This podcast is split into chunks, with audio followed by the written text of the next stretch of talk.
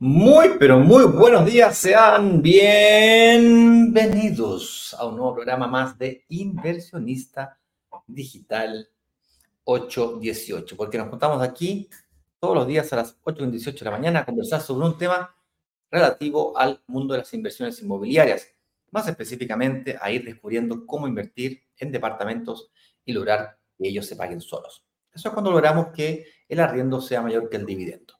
No es que mágicamente los departamentos se paguen solos. Nosotros como microinversionistas debemos mover esas variables que nos permiten que el arriendo sea mayor que el dividendo. Hoy tenemos un tema especial, Eduardo Pavés. ¿Cuál es ese tema y cuáles son las noticias? Les cuento yo después de que hagamos esta introducción.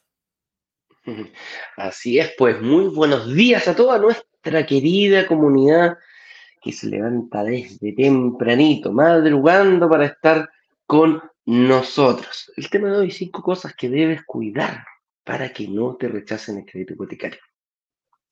Uno puede tener mucho gano, uno puede tener mucho ímpetu, se puede haber visto todas las clases, puede haber conseguido eh, conocimiento en distintos lugares, pero una de las cosas importantes que tenemos que tener claro y claridad antes de empezar a hacer todo esto es cómo conseguir un crédito hipotecario.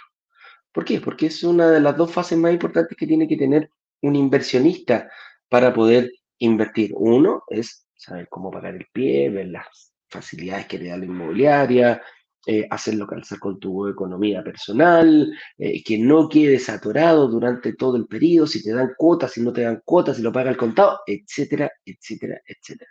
Hay muchas formas de pagar el pie. Pero sí o sí hay una cosa que es obligatoria, que tenemos que lograr ser Lo suficientemente encantadores para poder lograr que una entidad financiera confíe en ti. ¿Y a qué me refiero con encantador? No hay que ser simpático, no hay que tener habilidades tan blandas, hay que saber cómo ir a pedir un crédito hipotecario. Y esas son algunas claves, te vamos a dar algunos tips que hay para que podamos ir precisamente y cuando nos toque ir, nosotros acá le llamamos vestirnos de novio, que vayamos que vayamos con la buena pintacha. ¿ah? Lo que pasó, hay gente que se ha casado, hay gente que no se ha casado, pero hay gente que ha ido a matrimonios es que no te has casado. ¿Y qué pasa? Todos quieren bailar con la novia, todos quieren bailar con el novio, son los más lindos de la fiesta, etcétera, etcétera. Pero para llegar a ese momento, ellos tuvieron que pasar distintas, hicieron distintas cosas para llegar así. Tuvieron que hacer dieta algunos, otros se metieron hasta ¿eh? el cuchillo ocuparon, vamos metiéndole liposucción para llegar, para poder calzar en el, Me refiero a que hicieron muchas cosas. Y igual que en el matrimonio, hay una fecha tope. Porque uno dice, yo me caso de aquí a un año y medio más. Eh, y fíjate que en la inversión inmobiliaria es lo mismo. Yo me, yo me puedo ir a casar aquí, o sea, me van a entregar el departamento en un año, en dos años, e, e inmediatamente. Y para eso tengo que estar preparado para yo elegir con quién bailo, no, que no andar mendigando créditos por todos lados. Así que esas son las tips que vamos a dar hoy día. Ignacio, ayer tuvimos, ayer tuvimos un evento tarde, bien exitoso, la gente ojalá me parece que comprendió lo que nosotros queríamos decir, que teníamos tanto, tanto miedo de que no nos entendieran, era un desafío importante, pero cuéntanos un poquitito más en qué va este tema del lanzamiento que tuvimos ayer en la noche. Así es, el día de ayer hicimos un lanzamiento de lo que llamamos semi-nuevos. ¿Qué diablo? Eso de, ¿Qué diablo significa eso de semi-nuevos? Porque como, no sé, pues las mujeres son... ¿Están embarazadas o no están embarazadas? No, no existe eso. Pues yo estoy casado, estoy soltero, no, no, no existe eso estoy casado. Eh, ¿Soy soltero o semi-soltero? Claro, no existe eso. Semi-casado soy semi-casado, o sea, eh, ah. hay, hay, un radio a la redonda que significa que estoy casado, o sea, a lo que agarra el wifi estoy casado, no, ¿cómo funciona esto? Entonces, eh, igual que los autos, nace este concepto de los seminuevos, que es con poco uso, ese no es el concepto real que se utiliza para explicar los seminuevos, de un, de un departamento. Perdón, de un departamento. Todos sabemos, no hay que ser físico nuclear, que los departamentos usados son un buen negocio porque son más baratos que los departamentos nuevos, ¿cierto? Eso no, no hay, uy, no hay que ir a la NASA para ¿me entendí?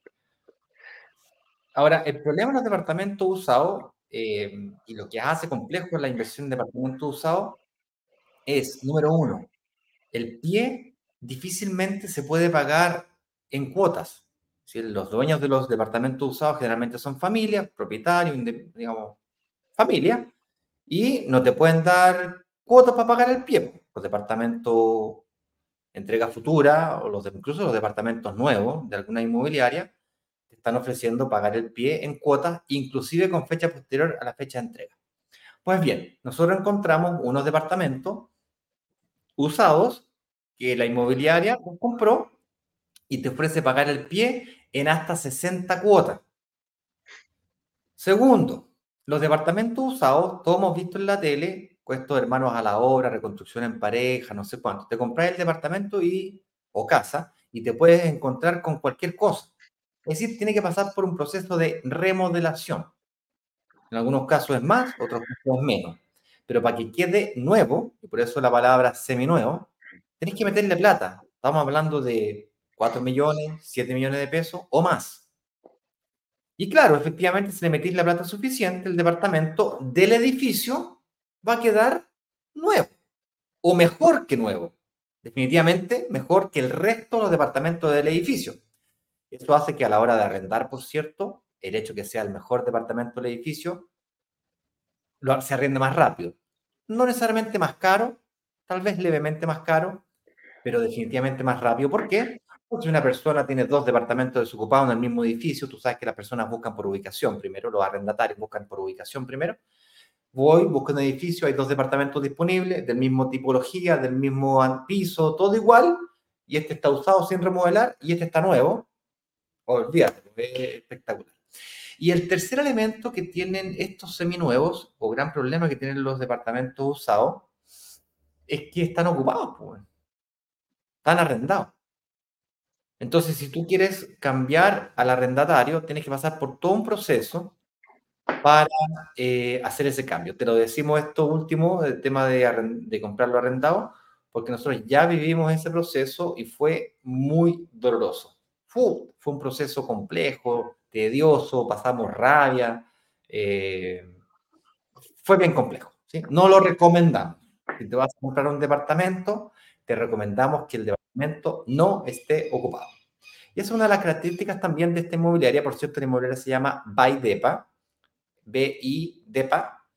Eh, y te preguntarás, oye, pero ¿qué diferencia tiene entre aprovecharme de este lanzamiento y meterme en la página web? Gracias por el dato, pero me meto a la página web y tengo los mismos departamentos. Eso es correcto, sin embargo, no tienes las mismas formas de pago. Entonces, para simplificar la explicación de las formas de pago, yo voy a dejar aquí que Eduardo nos haga un pequeño resumen de la tabla de precios que vimos el día de ayer. Como ustedes pueden ver, yo voy a agarrar el mouse acá. Yo lo tengo, yo lo pongo, Ignacio. ¿Ah? Yo, la, yo la tengo, aquí déjame compartirla. Ahí la, la comparto a todo el mundo. Dame un segundito. ¿Está compartiendo? Está cargando. Ahí estamos. Ahí sí. Ahora sí. Ahí está. Rapidito, señores, vamos a explicar entonces la, em, la tabla de precio. Oferta, reserva, 100 mil pesos. El pie mínimo que hay que poner es el normal del mercado, 20%. ¿Por qué 20%? Porque los bancos están financiando hasta el 80%. Va a salir uno que, oye, me financian el 85%. Perfecto, juega, velo, cómo puede ser. ¿Te conviene no te conviene? Te va a quedar más alta, la, más grande la diferencia entre riendo y dividendo. Así que hay que verlo personalmente. Pero eso es el estándar hoy en día del mercado. Queda la posibilidad, 60 cuotas cubriendo el 15% y tú pagando el 5% al contado o en cuotas. ¿Qué quiere decir eso? Que esta es una mezcla entre aporte inicial, si yo pago el 5% al contado, en el, en el, primer departamento son 3 millones de pesos, el otro 15% que falta para poner, lo financia directamente Baidepa. Dan un crédito directo ellos, que tiene una característica importante, es a través de eh, Forpay. Por lo tanto, lo puedes cargar a tu tarjeta de crédito o lo puedes cargar a tu tarjeta de débito. Y la gracia es que no te va a ocupar todo el cupo, sino que se va a ir cargando mensualmente el valor de la cuota. ¿Y cuánto es la cuota? en este caso, por ejemplo, en el departamento, que pusimos tres, el más barato, el medio y el más caro. Entonces, quiere decir que aquí, viendo la, lista de precios, rápidamente nos damos cuenta que el más barato es de 1.750 y el más caro es de 2.602 UF. Ojo, el de 2.602 incluye estacionamiento y bodega. Algunos tienen bodega, otros no tienen bodega, algunos tienen estacionamiento, otros no tienen estacionamiento, ambos tienen los dos y algunos no tienen nada. Así que eso es la, a veces la diferenciación de precio. Entonces, el más barato, 1750, Baidepa me financia con una cuota aproximada de 161 mil pesos y yo coloco 3 millones. Si yo tengo 3 millones 200 hoy día, puedo quedarme con un departamento. Así de simple. Y ojo, porque ojo, no es que tenga, no es que, tenga que financiar 1.750 UF. Yo sacándole el 20% a esto, son aproximadamente 300 UF menos, sería, yo tendría que estar pidiéndole al banco un crédito por 1.400 UF. Si yo soy capaz de llegar con un crédito aprobado, tengo que buscar la aprobación rápidamente, aprobado por 1.400 UF, tienes muchísimas, yo diría casi todas las posibilidades de llevarte eh, un departamento hoy día mismo. Así de simple. Entonces, ojo con eso. Después, el dividendo te queda en 300 mil pesos para un crédito del 80% de 1.750 y el arriendo de mercado de ese departamento, porque ellos ya saben cuánto cuesta. Bueno, compraron el departamento, lo remodelaron, lo dejaron seminuevo, lo remodelaron y eh, saben más o menos cuánto está el, el, arriendo o cuánto se arrendaba anteriormente, si es que se lo compraron a alguien que lo estaba arrendando.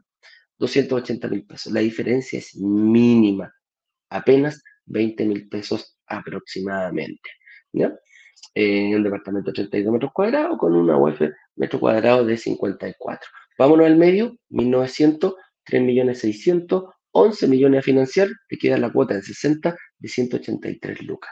341 y 300 en la red de mercado de ese departamento. ¿ya? Ojo. Y el hasta 4 millones 700 mil pesos, financio 14, me quedan cuotas de 239 lucas. Es tan difícil pagar, es tan difícil 239 lucas. Para algunas personas puede ser más difícil, pero para otras personas no. Y si tú estás destinando 239 lucas eh, para cualquier otra cosa, viejo, lo estamos poniendo aquí en bandeja. Hijo, y ojo con este dato, el, departamento más caro, el dividendo hoy día queda en 447 y el arriendo de ese departamento está en 465. O sea, queda una diferencia incluso a favor tuyo. Por eso decimos que ahí se paga solo, así el arriendo está en, está en el día, incluso queda un poquito más arriba. No podemos decir, ah, bueno, pero 20, 25 lucas, 20, 25 lucas se está pagando prácticamente en un 95% solo. ¿eh? Las diferencias no son tan grandes, producto de que el arriendo es muy parecido al de nuevo, porque lo manda el sector, pero el costo, el valor del departamento es muchísimo más barato de lo que hemos podido lograr. Segunda forma de pago, no tengo ni un peso, Eduardo, no puedo, no, mira, esos tres palitos que tenía ahí, que ojo, también los podéis pagar en, en 12 cuotas, pero la verdad yo creo que te sube muchísimo, muchísimo, muchísimo la cuota. Se da, bueno, si tú tenías una alta capacidad de pago, juega, pero ojalá lo estuvieras en el bolsillo. Oye, segundo caso, no tengo ni un peso. Ni un peso, pero, pero ¿sabéis qué? Yo igual tengo platita para poner, pues, fíjate. Ok, el 20% en 60 cuotas 12.899, cuotas de 214, 60 cuotas de 214 mil pesos. El dividendo te queda en 300 y el departamento, obviamente, le arriendo en 280. O sea, le sumamos 20 luquitas y quizás si le sumo esas 20 luquitas de diferencia hoy día, porque a los seis meses prácticamente le subí el puro IPC y vaya a estar prácticamente bien neteado, ¿no? O sea, le sumo 20 luquitas de diferencia, ¿puedo pagar 284 mil pesos? Si la respuesta es sí, mejor reserva y te quedas con un departamento. Puedes pagar 2.44 y le sumamos la diferencia de 280 lucas. O quizás también puedo. Y en este caso 319, chuta, pero estoy a favor acá, ¿ah? ¿Puedo pagar 300 lucas? A lo mejor sí. Y si tu respuesta es sí, amigo mío, no esperen más. Lo que sí, un pequeño detalle. El 20% tiene un pequeño interés em, asociado al préstamo. ¿ya? Esto, ojo, esto lo da Baidepa directamente, este, este financiamiento. Nos, aprovechense de él porque es un, es un, es un, eh, es un financiamiento que no aparece en el sistema financiero. Por lo tanto, no te pega. Tú me vas a decir, ah, pero si me lo dan con interés, a lo mejor a mí me dan un interés más bajo. Sí, pero vas a aparecer en el sistema financiero y a lo mejor quedas fuera de poder obtener un crédito hipotecario. Así que esa es la gracia que tiene en este caso Baidepa. Y una última forma de pago. Hay gente que me dijo, oye Eduardo, pero yo, pucha, tengo más de, los tres palitos, yo puedo dar un, quizás el doble, pero me gustaría pedir menos crédito. O sea, se puede dar de que yo en vez de poner el 5% al contado, ponga el 10% y que Baidepa sí me siga, me siga eh, financiando el 15%. La respuesta es sí. Y fíjate cómo cambia en este caso. Doy un 5% más, o sea, doy 6.400.000. 500 lucas es lo que quisiera pagar en, en cuota, en 12 cuotas. Eh, y el 15% en 60 cuotas queda en 161 lucas. Pero mira cómo baja el dividendo, prácticamente se netea.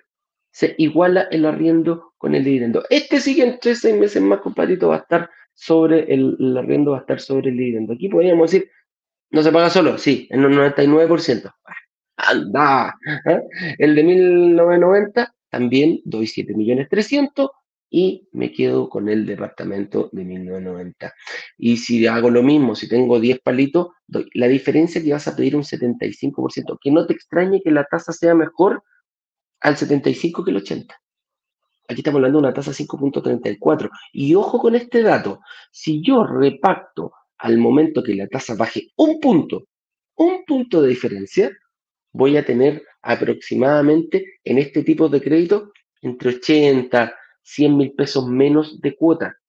Bájale 100 mil pesos de cuota acá te va a quedar la diferencia extremadamente positiva para poder. Es, un departamento que se está. Entonces, es un departamento que sí se te está pagando solo y está generando una diferencia para pagar otros gastos más adelante, como sea la administración, eh, y también te va a permitir ahorrar ese delta para poder después darlo como pie juntar un montito, quizás para seguir bajando la deuda hipotecaria del mismo departamento o quizás ir por otro departamento. Fíjate acá, 7 eh, millones y te quedan 321, bajó prácticamente 20 mil pesos poniendo solamente el 5%. Y aquí ya se nos fue, porque aquí ya tenemos 40 mil pesos de diferencia positiva a favor mío. Fíjate que no es el más barato, es el departamento más caro que tenemos hoy en día con Baidepa, eh, es el que más eh, genera eh, esta diferencia entre arriendo y dividendo. ¿Qué quiero decir con eso, amigos? Que estamos frente, estamos frente a una tremenda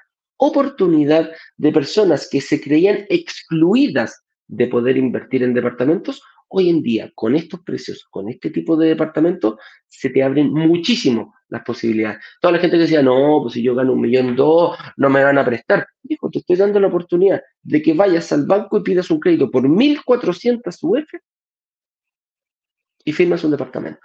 Así de simple. Ignacio, avancemos un poquitito para no quedarnos pegados aquí en la, en la tabla de precios. Perdón. Aquí tenemos, por ejemplo, a César Zúñiga que nos hacía la siguiente pregunta. Oye, había pedido la devolución del lanzamiento anterior porque no calificaba. Pero ayer vi que el lanzamiento este yo podría calificar. Pues, César, este lanzamiento lo hicimos pensando justamente en personas como tú, que están interesadas, que ven en el mercado de la inversión inmobiliaria una oportunidad clara, evidente, ves lo que el resto no ve, pero como que está ahí medio trabado porque 2.600, 2.700, 3.000 UF queda un poco ¡ah! como raspando no alcanzáis. Entonces, le bajamos la puntería, justamente encontramos este producto que tiene características bien especiales, eh, bastante irruptivas, ¿Irruptoras o irruptivas, señor Héctor? Eh, de, las, dos formas. De las dos pues formas se puede. Así que la respuesta a tu pregunta, César, es sí, sí se puede. Eh, ahí vi que el señor director te respondió que te contactes con tu asesora o la asesora que te, que te contactó. Si no, pregunta por WhatsApp o mándame un correo a mí, ignacio arroba brokerdigitales.com, eh, ignacio, ignacio, ignacio arroba brokerdigitales.com, ¿ya? Ahí me ayuda ese correo, lo reviso yo y lo revisa también el equipo de marketing, así que me ayudan ahí a responder y te pueden orientar. Oye, entremos en materia, porque le hemos destinado bastante tiempo al tema del día de ayer, lo cual va a ser la temática del día de hoy. ¿Por qué? Porque primero vamos a estar ahora respondiendo preguntas o comentarios. Vamos a estar también eh, en algunos minutos más a mediodía, probablemente en la noche, y les vamos a ir comentando si es que las preguntas o las sesiones de preguntas de hoy día no son suficientes. Y digo eso también porque, dado que son departamentos de, dado que son departamentos usados, quiere decir de que son de entrega inmediata. O sea, el departamento está construido, está remodelado, no está arrendado, por lo tanto se entrega inmediatamente una vez escriturado. Para poder escriturar, tienes que pagar el departamento. Para poder pagar el departamento, o lo pagas con tu plata, y ahí no se paga solo, lo pagaste tú, o pagas el 20% pie o 25% como sugería muy bien Eduardo, y el otro 80% lo financias con un crédito hipotecario. Entonces, ¿cómo hacer o cómo cuidar mis finanzas para estar bien preparado para un crédito hipotecario? Entonces, para poder responder esta pregunta, tenemos que ir para atrás un poquito y explicar qué es lo que es un crédito hipotecario o cuál es la diferencia entre un crédito hipotecario y un crédito de consumo o una tarjeta de crédito, o una línea de crédito.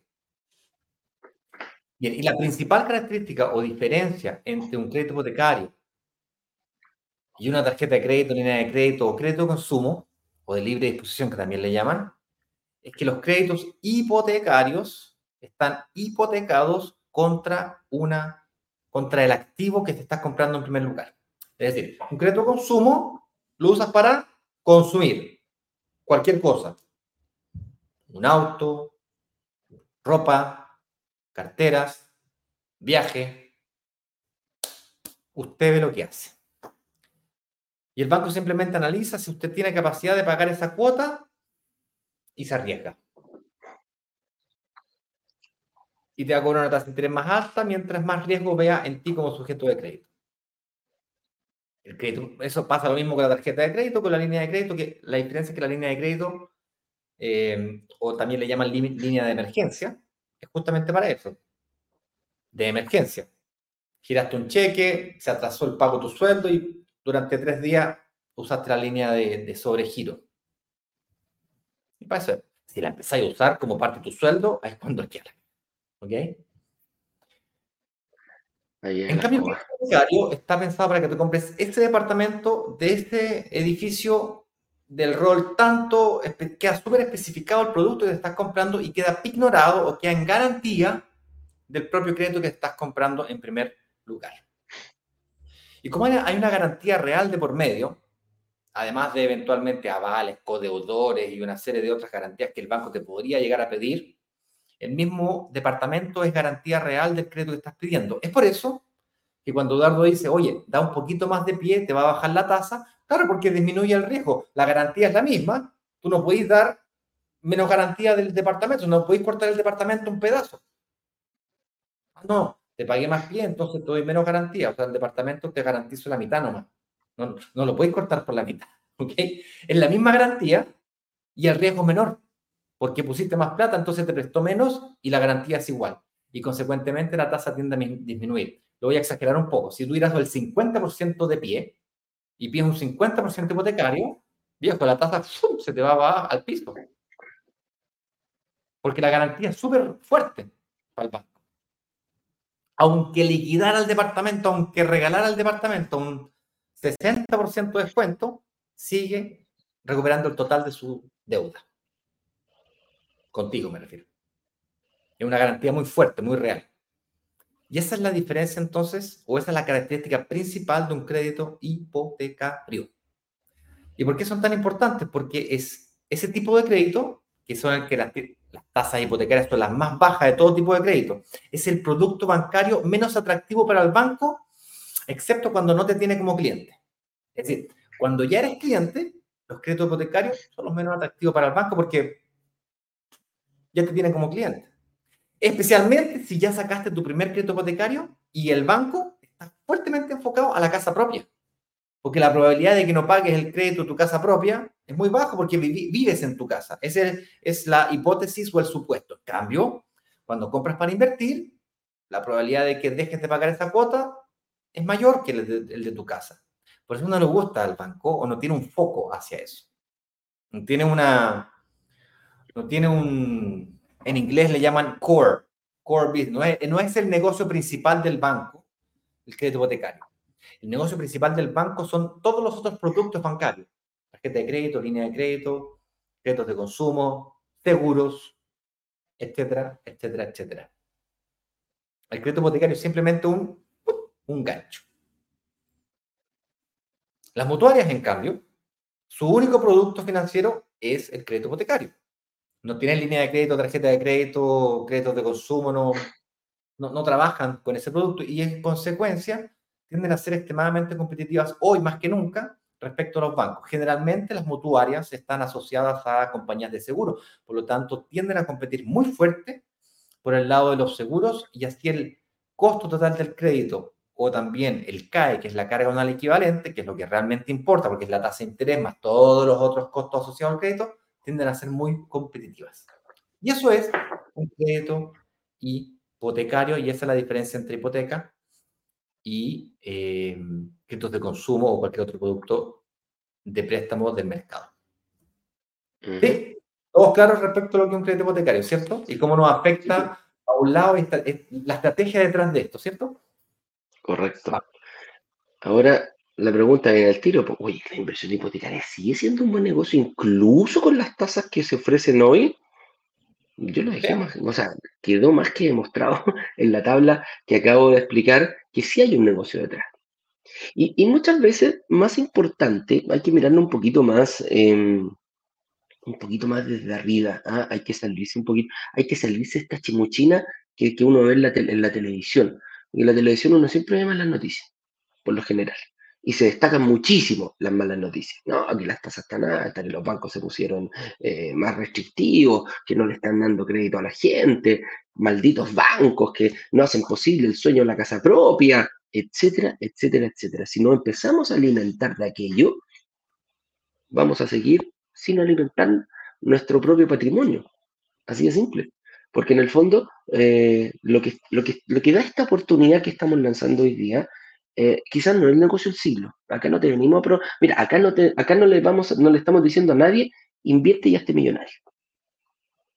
Eso no está. Aquí te estamos diciendo, trabaja, aprovechate de las oportunidades que son buenas para ti, no para mí. La, la, oportunidad es buena para el que la toma. Y una de las cosas que hay es que empezamos a, a, a, a. Y empezamos a tener miedo. Todas estas noticias negativas te empiezan a dar miedo. La, tabla de precios que hice ayer estaba presentada con valores de ayer. Y hay una muy directa relación entre el arriendo y el dividendo, sin hacer nada más. aquí no, no, no, no, no, hay regulación de IVA, no le metemos más plata, no, no. Eh, compramos un departamento, invertimos en un departamento y queda de esa forma. Ahora, ¿es tan importante la tasa? Yo te diría, ¿qué es más importante? No invertir porque le tienes miedo a la tasa de interés. O a lo mejor no estás invirtiendo por miedo que te provoca suponer que la tasa está muy alta para invertir. Y esa es la diferencia. Yo saber, cuando yo sé si a mí me dan un crédito hoy día, ¿qué hago si me dan un crédito hoy día? Voy a aprovechar la oportunidad. Entro en este sistema. ¿Qué es más importante? Cuando uno es chico, cuando uno tiene siete años y te regalan la maravillosa bicicleta, el viejito Pascuero llega con esa bicicleta soñada que pediste. Tú la miras y dices, ¡Oh! quiero subirme, pero no sé andar. Me voy a caer. ¿Y qué pasa con los niños? El niño se sube la bicicleta, se cae, no le, le da lo mismo, tú ves que se manda el tremendo porrazo.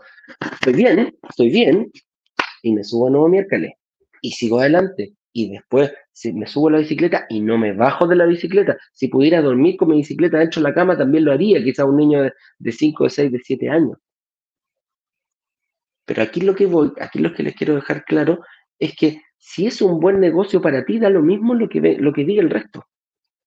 Y el resto también le estoy diciendo, televisión, banco, eh, mercado, tu papá, tu mamá, tu esposo, tu esposa, etcétera, etcétera. la inversión inmobiliaria es muy personal. Porque se te analiza personalmente. Es como que te sacaría una selfie día. Y si esa selfie te dice, oye, sí, podía invertir, viejo, ¿qué estáis esperando?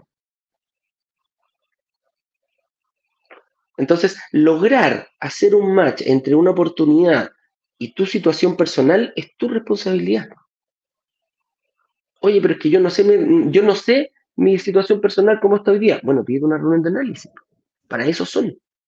Después de esa reunión de análisis vas a salir clarito cuál es tu situación personal. Nos ha pasado mucho. Que de repente diga, uy, no, yo quiero cachar si puedo. Y empezáis a ver la situación, viejo, buenos ingresos, baja deuda o nula deuda, eh, alto patrimonio. Es decir, viejo, que estás perdiendo plata todos los días. ¿Y por qué? Porque le estás dejando ganar la plusvalía de un departamento y esa plusvalía yo la puedo dividir en días y te puedo decir exactamente cuánto estás dejando de ganar día a día. Así que la, tasa de interés, mm, sí, es una variable, pero es una de varias variables que hay que mover. El tiempo, la edad, eh, el valor del seguro, el, valor del seguro de gravamen, el valor del seguro de incendio y sismo. Todas esas variables confluyen y quizás algunas son más importantes que la tasa, el tiempo. Si yo pido un crédito a 20, a 20 años o a 30 años, da lo mismo la tasa. Va a ser mucho más, le va a pegar mucho más fuerte al valor cuota que la famosa tasa de interés. Así que sácate de la cabeza eso, déjate de, poner eh, paradigmas de auto, autoflagelarte. O a lo mejor estás procrastinando. O a lo mejor es una excusa que tienes de decir, no, pues las, cosas muy altas, yo ya lo escuché, lo escuché en todos los canales. Vi todo el matinal, vi a Julito, vi a, a, a, Meme, a, Neme, vi a todo, y todos dicen que la tasa está muy alta, que no es el momento de invertir. Bueno, ok, hazle caso. El que invierte, así va a estar. Así va a estar más adelante, porque va a empezar a hacer crecer su patrimonio desde hoy día. Entonces, veamos, Ignacio, cositas. Un poquito más rápido, se nos acaba el tiempo y eh, tenemos mucha información que compartir. ¿Qué cosas debo cuidar para que no te rechacen un crédito hipotecario?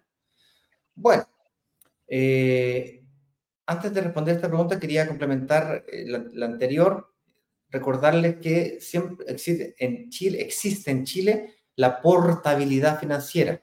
Y eh, estaban mirando noticias el día de ayer, un reportaje que se prevé que la tasa de interés llegue aproximadamente al 4,5, 4,6% para fin de año. Esos son como 100 lucas de diferencia en un crédito de 100 millones de pesos, más o menos.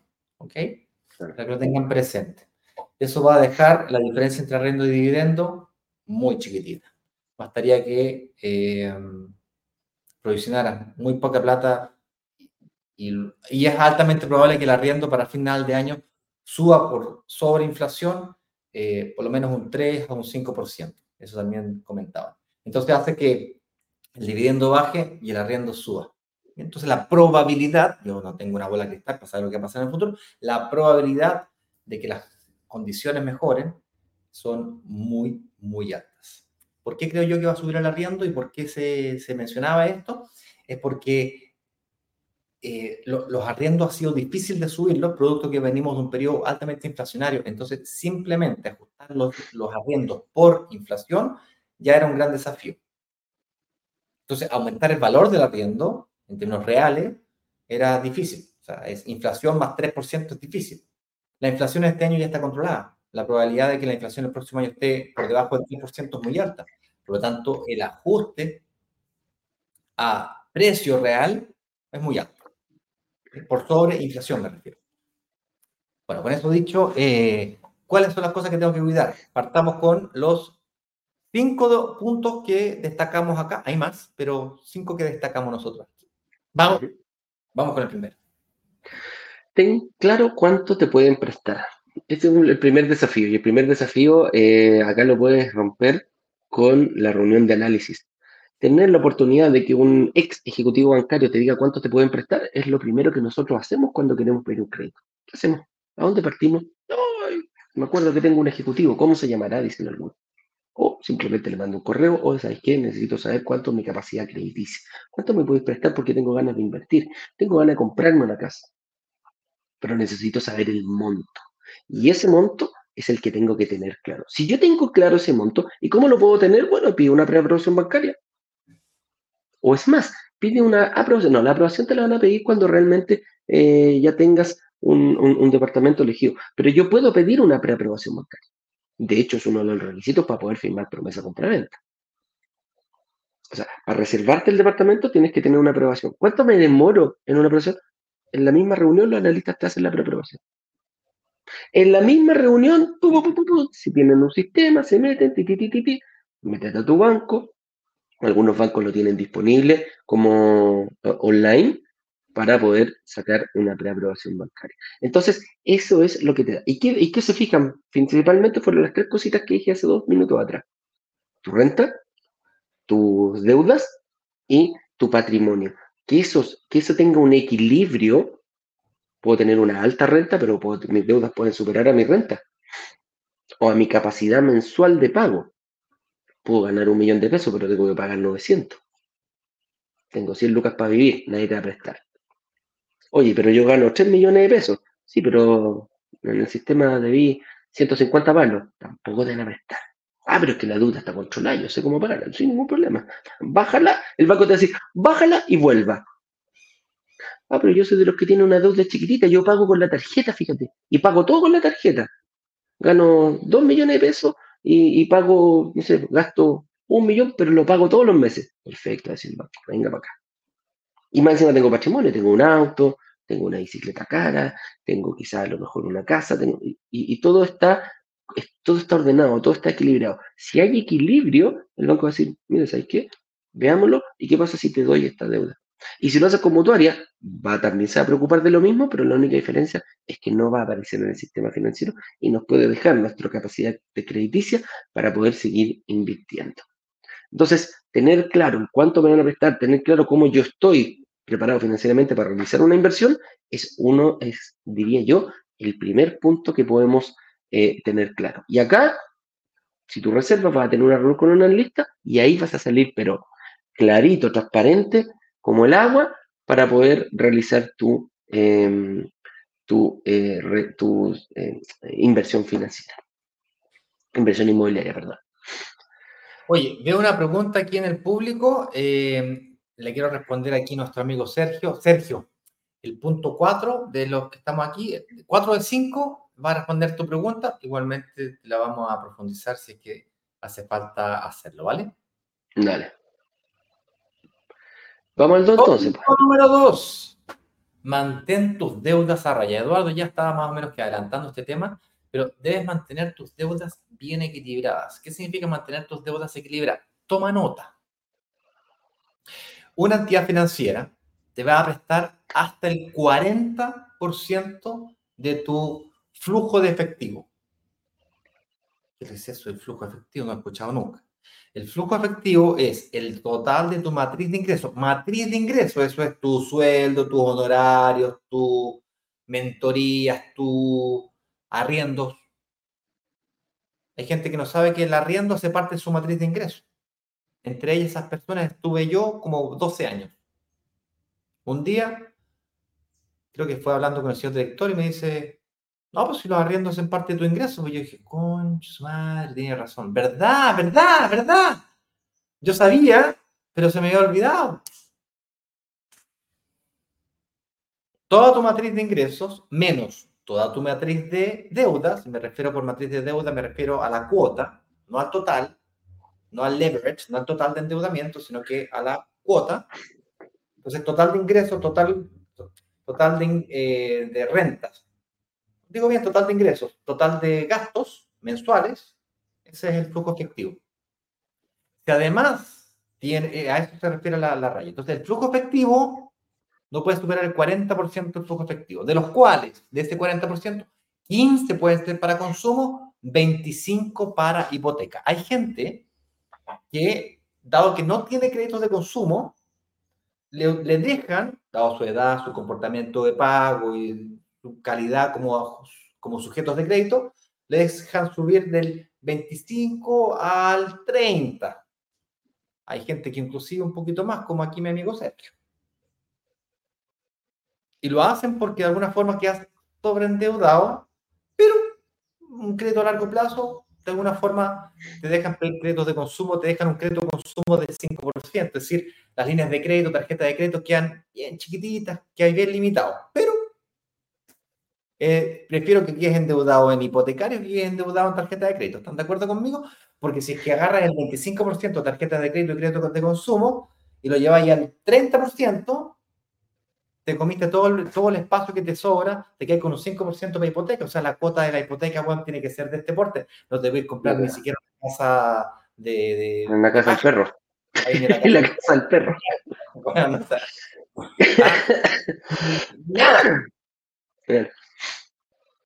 Oye, vamos al otro. Al otro, al otro. Vamos al otro. Cuida tu historial financiero. Entonces estaba diciendo yo que tienes el flujo efectivo, que es la diferencia entre ingresos, deuda, y luego eh, el patrimonio. Decía Eduardo, si es que tienes patrimonio, mejoran tus posibilidades. El banco le dice, ah, tiene patrimonio, entonces si le pasa cualquier cosa, o le cambia su flujo efectivo, tiene que echarle mano. Esa es la mentalidad. Si le pasa cualquier cosa, tiene a qué echarle mano. Cualquier cosa vende el auto, cualquier cosa vende la bicicleta, vende la señora. Ah, no, eso no. Eh, vende, la, vende la ropa, vende el cuerpo, hace lo que sea necesario. Ah, pero bueno, el cuerpo de Eduardo habría que regalarlo o botarlo a la basura ya definitivamente. Ya no, ya no, no, no, no. cuidado, peligro de derrumbe. peligro de derrumbe no tocar, peligro de derrumbe, tal cual. Oye, cuidar tu, cuidar tu historial financiero también ahí va para aportar un poquitito es tratar de siempre portarse bien con el banco. ¿ah? Es, como la polola. ¿ah? La polola perdona, pero no olvida. ¿Hay cachado eso? ¿Se acuerda? me condoría hace ocho años, pero te lo sacan y te lo sacan y te lo sacan. No, te dan duro. El banco es igual, chiquillo. El banco es exactamente igual. Si tuviste algún problema, por eso hay que tratar de portarse bien con los bancos, no, no, no reventar las tarjetas, que te tienen salvavidas. Afortunadamente hay más bancos, ¿eh?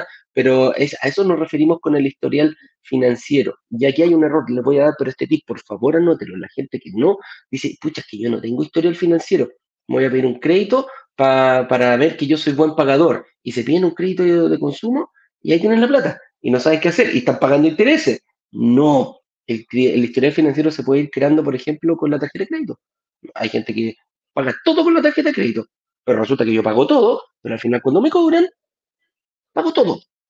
O sea, pago el total, a eso me refiero. Pago con la tarjeta la benzina, el, supermercado, etcétera, etcétera. ¿Cuánto somos al final? Un millón de pesos. Perfecto, ahí está el millón de pesos. Eso te va creando historial financiero. Eso le va diciendo al banco que está bien. Me compro una televisión, tres cuotas precio contado, sin interés, y pagué las tres cuotitas, no me atrasé, no me atrasé ninguna.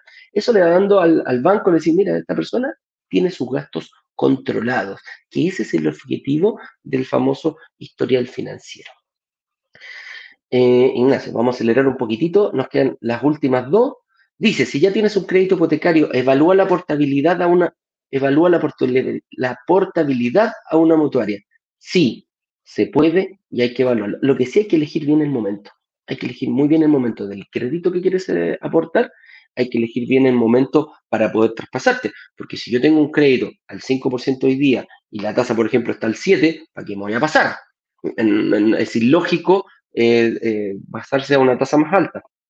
Pero si la tasa está un 4 y me voy a ahorrar 100 mil pesos, lo más probable que sí convenga. Afortunadamente la portabilidad en Chile hoy en día ha sido bastante bien aprovechada eh, por la gente. Primero partió con los celulares, que me quedaba con mi número y me iba para cualquier compañía.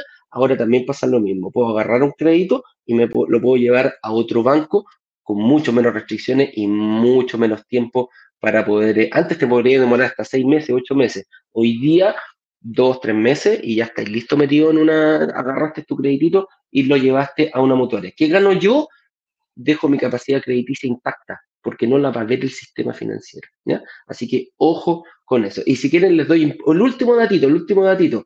Si quieren que esos departamentos, que todas sus deudas, que la cantidad de departamentos desaparezca 100% del sistema, llamen a Equifax, mándenle un correo, díganle, no quiero que publiquen mis, em, mis propiedades, porque aparece en DICOM. Y si no aparece, en 20 días te lo tienen, te lo tienen fuera y ahí sí que es bien invisible para el sistema financiero.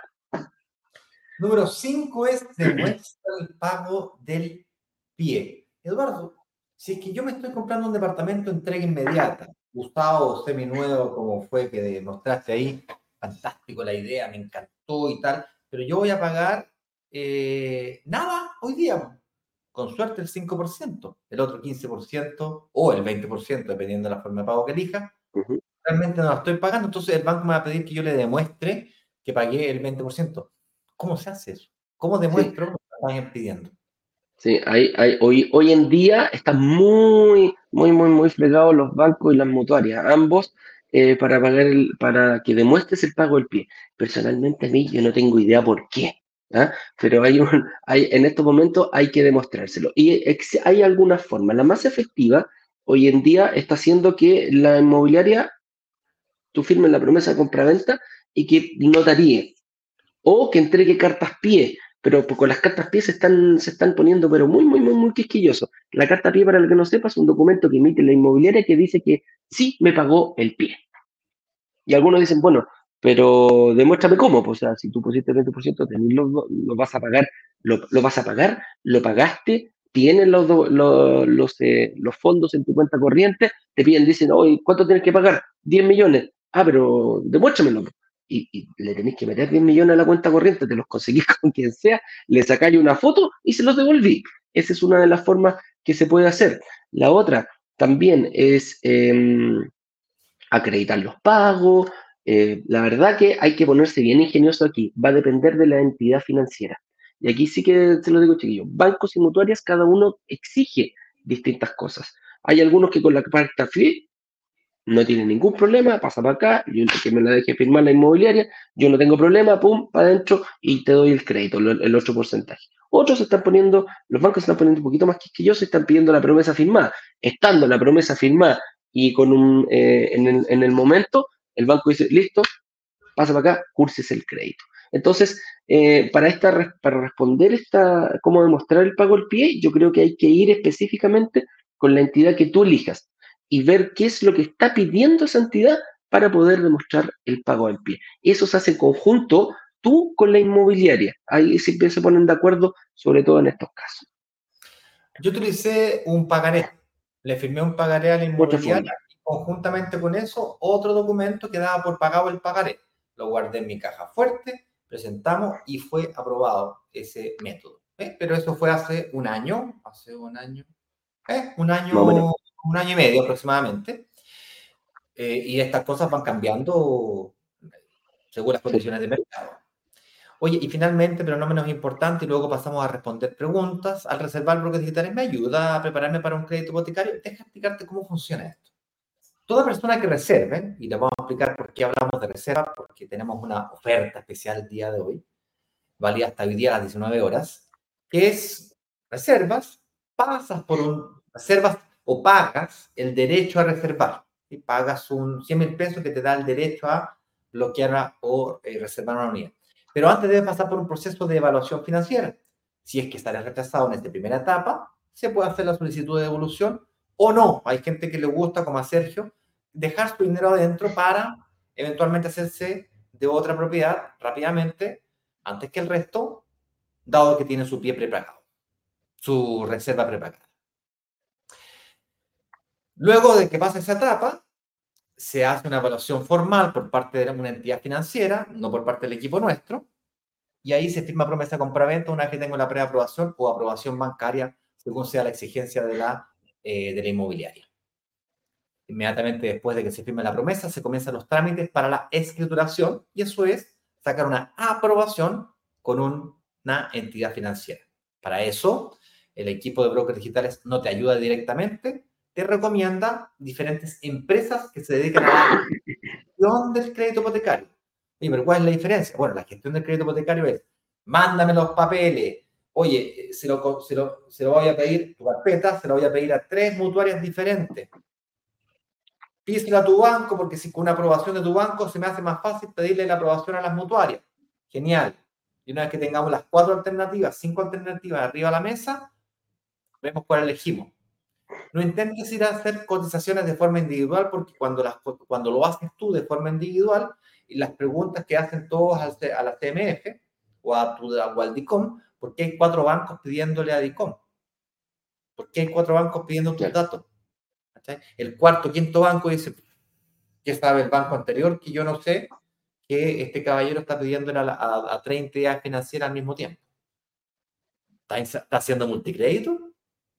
Y ahí se ponen mañosos, se ponen, le hacen doble clic, se levantan todas las alertas al banco. Entonces, en cambio, si la hace una empresa que todo el mundo sabe que se dedica a esto, tienen los convenios con los diferentes bancos, entonces no hay nada que sospechar. Pues sí, es obvio que la persona está cotizando. ¿Se entiende la diferencia, cierto? Es un, un tip ahí, eh, un, tip que le podemos pasar. Oye, eh, como decía recién, vamos a pasar a responder preguntas, no sin antes hacerle un pequeño resumen de lo que estuvimos trabajando el día de ayer y en qué consiste el lanzamiento. El día de ayer hicimos un lanzamiento de unos departamentos usados o también llamados seminuevos. ¿Qué características tienen estos departamentos? Las siguientes.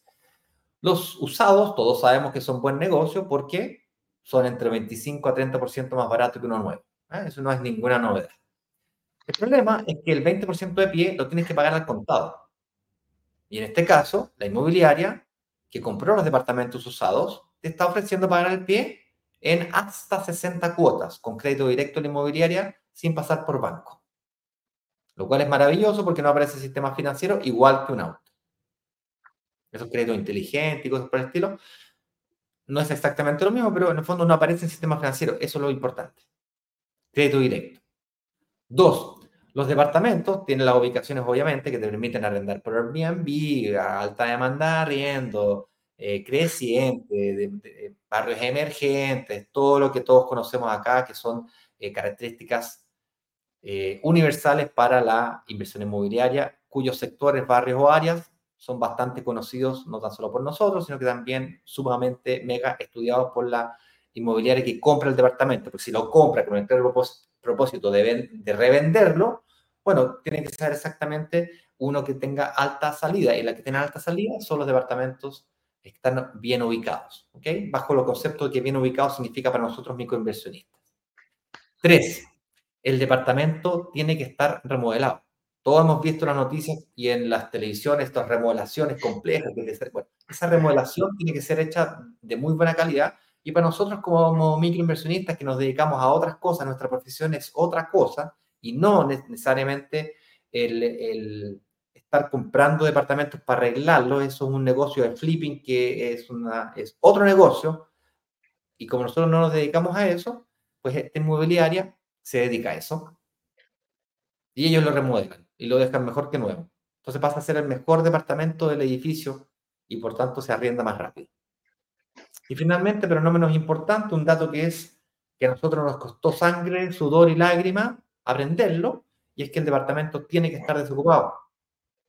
Tiene que estar, olvídate el problema que fue un dolor de cabeza eh, comprar departamentos con arrendatario. Y luego cambiar el arrendatario o cambiar el contrato del arrendatario fue, por decirlo menos, extenuantes. Y dolores de cabeza, reclamos, eh, lo pasamos mal. Entonces, altamente recomendado, es casi obligatorio el invertir en departamentos que no estén amoblados. ¿Ok? Y si estuviesen, perdón, amoblados nada que ver, eh, arrendados. Arrendados si estuviesen arrendado, tienen que estar con una cláusula que, me refiero al contrato de arriendo, tiene que estar con una cláusula que esté claramente especificado el hecho de que va a cambiar el propietario. Antes de que la persona entre a arrendar. Lo cual nunca ocurre. Salvo se planifique como tal, es, es difícil. Y para ser también claro respecto a los precios de los departamentos, estos precios son preparados y diseñados para las personas que de alguna manera sienten que no habían calificado los lanzamientos anteriores. Estamos hablando que el precio del departamento más barato, el desde, eh, comienza en los 1.750 UF. La media de los departamentos está en los 2.000 UF, 1.990. Y el departamento más caro disponible es el de 2.602 UF.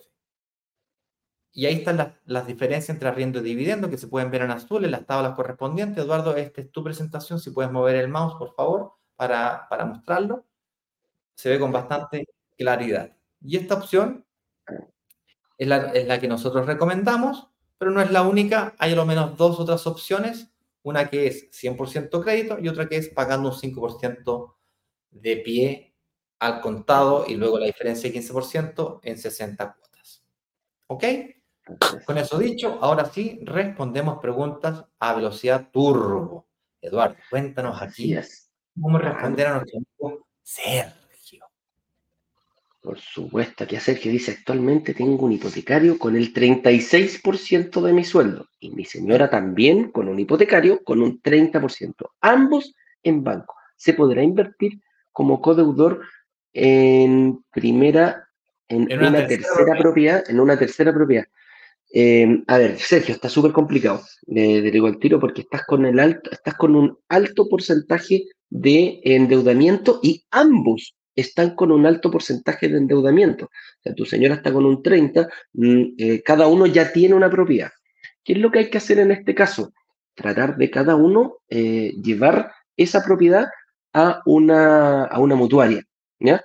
Sacando el crédito hipotecario, tú y tu señora, llevándolo a una, a una, a una mutuaria, van a quedar prácticamente en cero deuda.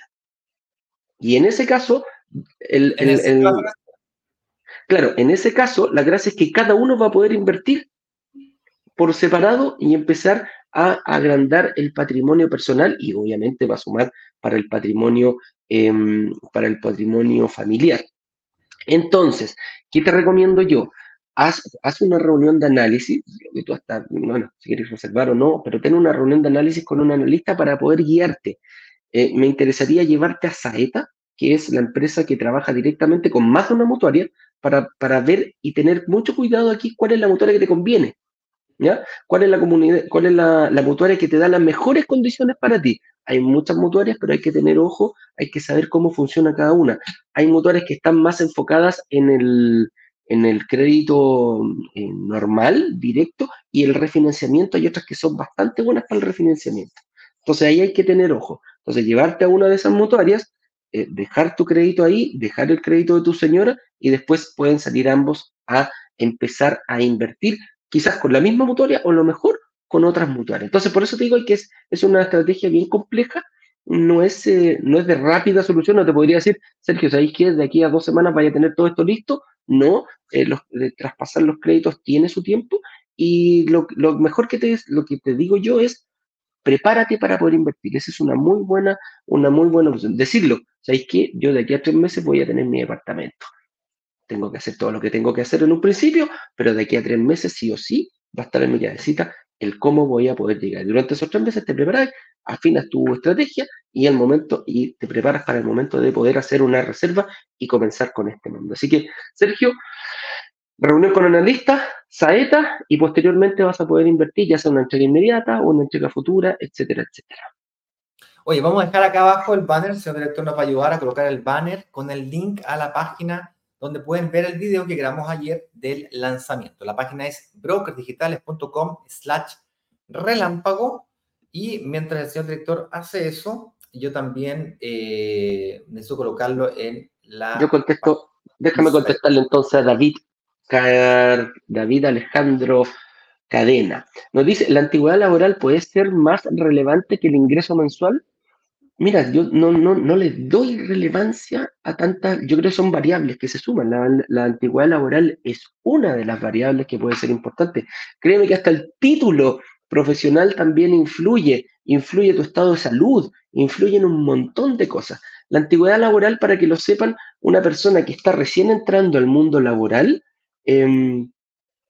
seis meses, un año quizás te van a pedir de antigüedad laboral, con eso el banco se puede hacer una, una... Mira, el banco no solamente dice cuánto estás ganando hoy día, proyecta en base a lo que tú estás ganando hoy día, en base a tu situación. Por ejemplo, un chico ingeniero recién egresado que gana un millón y medio de pesos eh, y tiene un año de, antigüedad laboral, el banco va a decir, pero este cabro entró ganando un millón y medio de pesos, yo proyecto que de aquí a 5, 6, 7, 10 años más va a estar ganando quizás el doble o el triple de lo que está ganando producto de su carrera. Entonces, a eso se refiere. Por eso te digo, no es una sola variable, pero ¿puede influir? Sí, si es muy cortita, por ejemplo, saliste recién de la universidad y te lleváis tres meses trabajando, te va a decir, oye, la antigua laboral es complicada. Tuviste una laguna muy grande.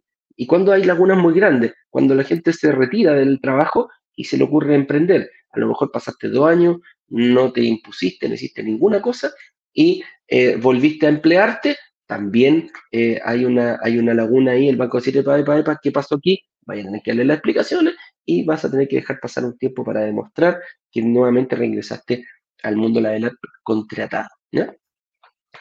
Eduardo, hay una pregunta aquí en Instagram que nos dice lo siguiente. A ver. El comentario acá nos dice así.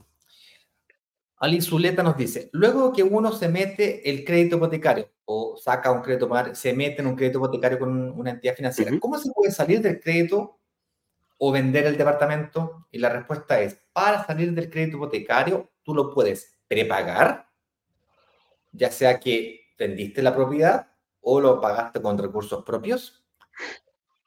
Y esa es toda la respuesta. ojo, mira, déjame, déjame complementarle un poquitito. Hay gente que complementa renta, ¿ya? Tiene un codeudor solidario. El y uno dice, oye, el codeudor solidario lo puedo sacar o lo puedo cambiar. La respuesta es no. Tienes que vender el departamento para poder salir, para que ambos puedan salir de aquello. Si es aval, es distinto. Ahí hay un tratamiento distinto. Si es que avala la deuda, sí, podría salir, habría que estudiarlo. Un poquito más complicado, pero se puede. Pero para terminar un crédito hipotecario, no tener relación con el banco, vendes la propiedad, te quedas, haces efectiva la plusvalía, te quedas con la diferencia entre lo que invertiste, lo que amortizaste, te quedas todo eso y lo que le debes al banco. Toda esa diferencia entre el precio de venta y lo que le debes al banco es tuyo. Y ahí es donde recién evalúas prácticamente cómo te fue con esa inversión. Me un par de preguntitas. La gente que está en Instagram, como el enlace no es clicable, y veo que el señor director aviando y no ha hecho nada. O sea, vino puro.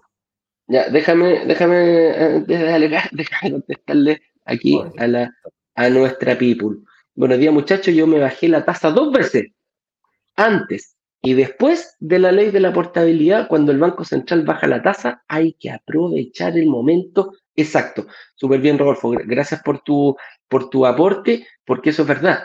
No porque la tasa esté baja, a lo mejor me conviene a mí. Hay gente que tiene créditos mm, por durante mucho tiempo, a lo mejor lo tiene con una tasa más baja. Si yo lo tengo en la tasa más alta y el Banco Central está bajando la tasa y el banco lo hace, o la mutuaria lo hace, jueguen, vayan por ello.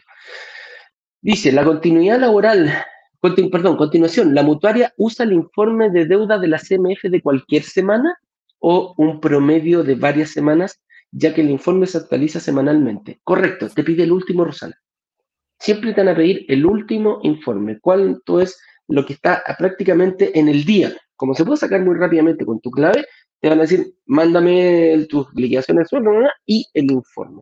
¿Te lo pueden pedir de nuevo más adelante? Sí, te lo pueden pedir de nuevo más adelante.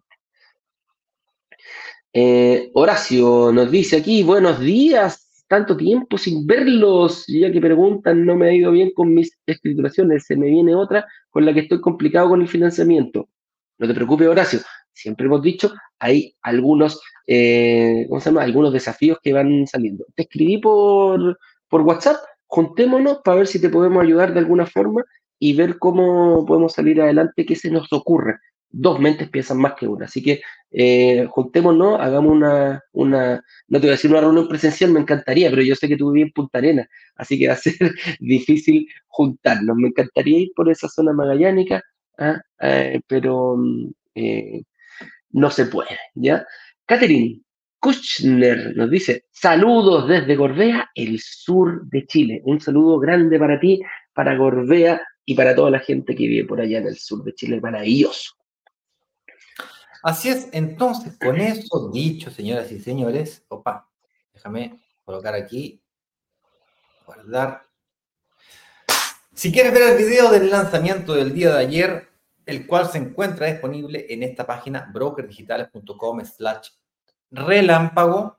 Puedes ver el video con toda tranquilidad. Tienes tiempo hasta hoy día a las 19 horas para revisarlo y poder actuar, tomar tu reserva. Así es que con eso dicho, nos despedimos hasta más tardecito. Trataremos de hacer nuestra actividad de preguntas y respuestas del mediodía y eventualmente nuestra actividad de preguntas y respuestas de las 6 de la tarde, donde cerramos juntos el carrito y respondemos las últimas, últimas preguntas. Un fuerte abrazo y nos vemos online. Chao, chao.